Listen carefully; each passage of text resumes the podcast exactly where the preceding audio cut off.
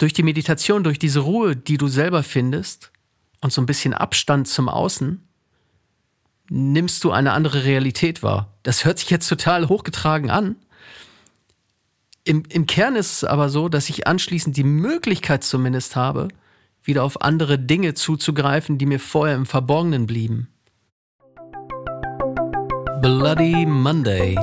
Oder wie du deinen Montagmorgen und damit dein ganzes Leben transformierst.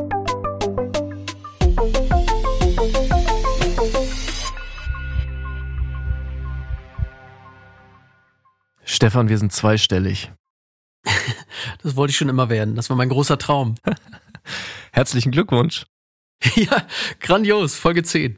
Mega, dass du wieder oder jetzt vielleicht auch heute diese Folge zum ersten Mal dabei bist. An dich auch herzliches Willkommen. Wir haben letzte Woche so einen kleinen Recap gemacht von all den ersten acht Folgen, weil wir da ja viele verschiedene Themen schon angesprochen haben, auf die wir natürlich auch immer wieder hier zurückkommen werden. Und sind am Ende zum Kern gekommen. Ähm, wir sind am Ende beim Thema Achtsamkeit und Meditation gelandet und haben gesagt, dass wir uns heute da nochmal Zeit für nehmen möchten. Wir haben ja zuletzt auch von euch da draußen ähm, immer wieder das Feedback bekommen zu diesem Thema, ja, wie, wie finde ich es, so eine innere Ruhe zu finden? Und da hatten wir letztes Mal ja schon kurz drüber gesprochen. Also das heißt auch, das, wie bewerte ich die Dinge, die im Außen überhaupt passieren? Dass in der Bewertung halt wirklich viel drin liegt, gebe ich der Sache etwas Schlechtes als Bewertung, also etwas, was mich vielleicht stresst oder mir ein ungutes Gefühl gibt? Oder bewerte ich die Dinge halt relativ neutral? Vielleicht erinnerst du dich daran auch noch, eine der ersten Folgen, da haben wir auch über zweckmäßig und unzweckmäßig gesprochen. Und das ist auch immer wieder aufgetaucht in diesem Podcast und das wird es auch immer wieder, weil das halt, wenn eine Bewertung stattfinden soll, und wenn wir gleich über Meditation reden, geht es natürlich auch darum, dass gar keine Bewertung stattfindet. Wenn du dich aber bei den Dingen, die bei dir im Alltag passieren, fragst, ist das gut, ist das schlecht, ist das richtig, ist das falsch, raten wir dir auf jeden Fall dazu, dich eher zu fragen, ist das zweckmäßig, unterstützt dich das bei dem, was du dir wünschst? Oder ist es das nicht? Weil das viel zielführender ist. Ja, und wenn wir da in die, wenn wir da in die Achtsamkeit einsteigen, dann geht es ja genau darum. Das heißt, die Sachen erstmal neutral zu bewerten und von außen einfach nur, nur anzusehen. Also wie, wie so ein, ähm, ja, letztlich darfst du dich gerne an einen Fluss setzen und darfst diesen Fluss betrachten, und das kommt jetzt aus dem Buddhismus, und darfst diesen Fluss einfach betrachten und gucken, was dort passiert, ohne, ohne jegliche Bewertung.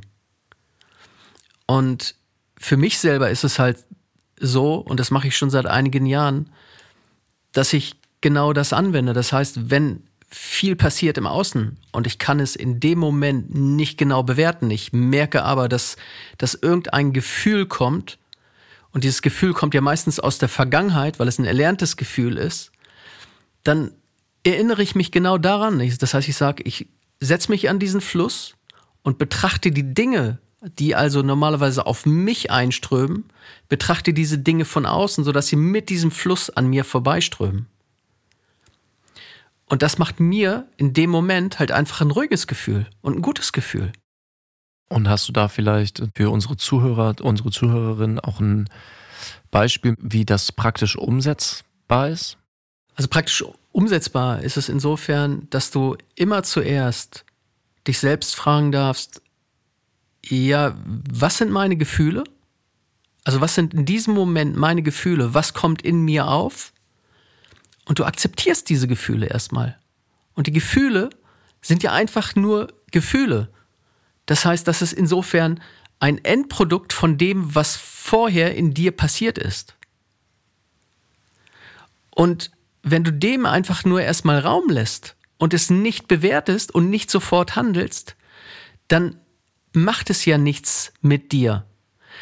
Also einfach nur mal als Beispiel, wenn du in ein brennendes Haus rennst, dann macht es Stress. Dann äh, würdest du es in aller Regel nicht machen. Wenn aber ein Feuerwehrmann, der darauf trainiert ist, in so ein brennendes Haus rennt, Natürlich mit voller Montur und allem und der weiß, was er macht. Aber der rennt ja nur in dieses Haus ohne die Angst, also ohne dieses Gefühl zu haben, weil er darauf trainiert ist, keine Angst zu bekommen, sondern halt fertige Prozesse anzuwenden, die er irgendwann immer und immer wieder erlernt hat. Finde ich ein super Beispiel und auch da nochmal zu sagen, weil gerade das Wort Stress natürlich super negativ belegt ist in unserer Gesellschaft, dir genau bei dem Beispiel mit dem brennenden Haus dich einmal zu fragen, ist der Stress in dieser Situation oder die Angst oder was auch immer zweckmäßig oder unzweckmäßig? Und ich würde für mich auf jeden Fall sagen, ist total zweckmäßig. Es ist total richtig, in dem Moment Angst zu haben und Stress zu haben, weil das mir hilft, die Situation einzuschätzen und mich in Sicherheit zu bringen. Und so ist es ja letztendlich bei allen Gefühlen. Natürlich ist es super, fröhlich zu sein, ist es Spaß zu haben, neugierig zu sein. Und genau so, und das ist, wenn das für dich hier neu ist, ist es vielleicht erstmal ein bisschen verwunderlich, ist es aber in den anderen Emotionen auch so. Du kannst, könntest dir das so vorstellen, dass das einfach ein, wie so ein Messbarometer, ein Thermometer für dich ist mit den verschiedenen Emotionen, die dir ein Feedback geben, genau wie Stefan das gesagt hat, was sozusagen in dir passiert ist, was dazu geführt hat. Stress ist ja wirklich häufig negativ bewertet. Je nachdem. Und jeder kann das selber entscheiden, wie es äh, für ihn selbst ist oder für sich selbst ist. Ich selber, ich erstelle Persönlichkeitsprofile, also psychologische Persönlichkeitsprofile. Die erstelle nicht ich selber, sondern die sind psychologisch ausgewertet und so weiter. Ähm, und da geht es halt auch um die Stressresilienz. Und es ist ein erheblicher Unterschied von Person zu Person, wie du mit Stress umgehst. Und weil genau das, was Jakob sagte, Stress selber muss nicht negativ sein, weil dir der Stress vielleicht, und je nachdem, was du zu dir sagst, dir im Nacken sitzt oder ähnliches, sondern Stress kann auch ein Antreiber sein. Also, wenn du selber irgendetwas erreichen musst oder darfst, dann macht es auch Sinn, mal in den Stressmodus zu kommen, um diese Motivation, diese innere Motivation in dir zu spüren dass du in die Aktivität kommst.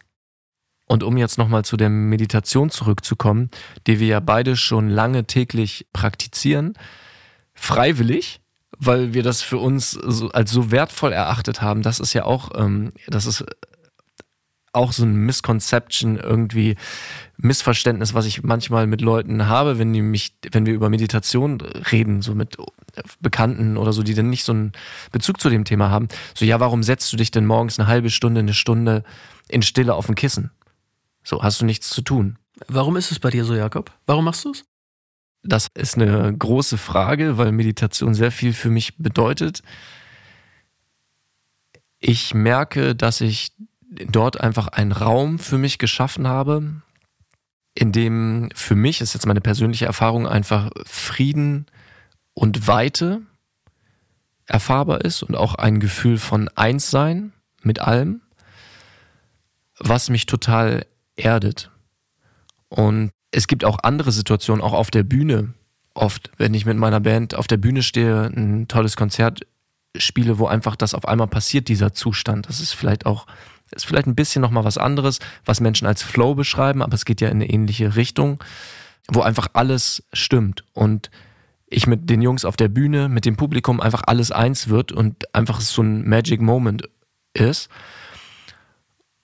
Und das habe ich mir in einer anderen Form und auf der anderen Seite genauso morgens habe ich das auf meinem Meditationskissen, dass ich einfach Raum entstehen lasse, indem ich wertfrei quasi Gedanken, Gefühle entstehen lasse, so wie du das auch eben beschrieben hast und dadurch quasi ein Gefühl von ich, Glückseligkeit und Dankbarkeit, würde ich das nennen, einfach in mir aufsteigt. Nicht, weil ich dankbar sein will oder so, sondern weil ich einfach nicht wie im sage ich jetzt mal, im vollen Alltag, wo ich Gedanken daran habe, was ich noch zu tun habe, was ich noch machen möchte, können ja auch schöne Dinge sein, aber wo die ganze Zeit auch auf der Zeitachse Vergangenheit, Zukunft stattfindet, ich einmal sozusagen aus der Zeit rausdroppe und mir überhaupt die Möglichkeit gebe, eine andere Erfahrung zu machen. Und ähm, ich merke mir einfach, merke, dass mir das halt einfach total sta viel Stabilität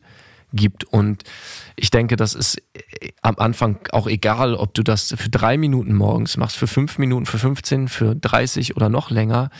Es geht da nicht um Quantität, sondern es geht darum, dir Momente zu erlauben, wo du einfach achtsam bist. Und was, was wir damit meinen, ist, dass du halt die Chance kriegst, wie, genau wie Stefan das vorhin gesagt hat, da, zum Beispiel deine Emotionen überhaupt erstmal wahrzunehmen, weil nicht alles voll ist mit irgendwelchen anderen Empfindungen. Ja, ist eine wirklich schöne, lange Erklärung. Ähm, ich habe es bewundert gerade, wie lange du darauf geantwortet hast. Aber ich glaube, im Kern hast du ja alles getroffen. Und ähm, für mich selber ist es so, dass ich auch einfach so eine innere Ruhe finde. Und ich finde es wirklich erstaunlich, wenn ich morgens meditiere und öffne anschließend meine Augen wieder nach der Meditation und gucke raus. Ich nehme ganz andere Dinge wahr als das, was ich vorher wahrgenommen habe, also insbesondere gesehen habe oder gehört habe. Das, das finde ich immer wieder erstaunlich, von Mal zu Mal, obwohl ich es wirklich schon seit Jahren mache und praktiziere. Und ich glaube, das hatte ich vor kurzem auch mal von irgendjemandem gehört. Wenn wir auf Folge 2 gehen, also das heißt, was ist Realität? durch die Meditation, durch diese Ruhe, die du selber findest und so ein bisschen Abstand zum Außen, nimmst du eine andere Realität wahr. Das hört sich jetzt total hochgetragen, hochgetragen an. Im, Im Kern ist es aber so, dass ich anschließend die Möglichkeit zumindest habe, wieder auf andere Dinge zuzugreifen, die mir vorher im Verborgenen blieben. Und da fällt mir dieser schöne Spruch ein von Paul Watzlawick, der, glaube ich, sowas sagt wie, in Wirklichkeit ist die Wirklichkeit nicht wirklich wahr. Und das im Kontext mit der Meditation, einfach zur Ruhe zu kommen, um mehr von der Realität wahrzunehmen und das, was dir an Möglichkeiten zur Verfügung steht, um dein Leben leichter und einfacher zu machen. Ja, das, dafür ist es fantastisch. Genau. Und um auch da jetzt nochmal, weil das ist ja auch Anspruch von diesem Podcast, neben unserem Coaching, wo wir natürlich noch viel mehr auf dich individuell eingehen können, weil jeder Mensch auch einfach verschieden ist, möchten wir hier auch immer praktische Tipps mit, mitgeben, die du wirklich auch umsetzen kannst in deinem Alltag. Stefan, erzähl doch mal. Ja, mir fällt gerade noch eine Sache ein und das kannst du zu Hause gerne relativ schnell ausprobieren. Solange wir die Augen geöffnet haben, passiert ja immer irgendetwas. Das heißt, und da ist das Gehirn in einem inkohärenten Zustand. Das heißt, es passiert permanent etwas. Und was du gerne machen darfst, auch zwischendurch, wenn du einfach so ein bisschen Ruhe haben möchtest, dann schließ einfach deine Augen mal zehn Sekunden. Zehn Sekunden und zähl vielleicht einfach nochmal die Sekunden von zehn bis eins zurück. Und indem du das tust und wenn du es jetzt tust, und wir können ja ganz einfach mal zehn Sekunden ruhig sein, dann wirst du merken, was passiert. Jetzt.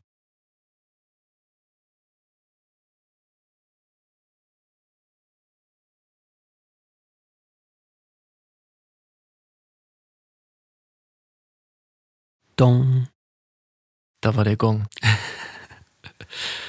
ja, Wahnsinn. Das heißt, du kommst wirklich in einen kohärenten Zustand.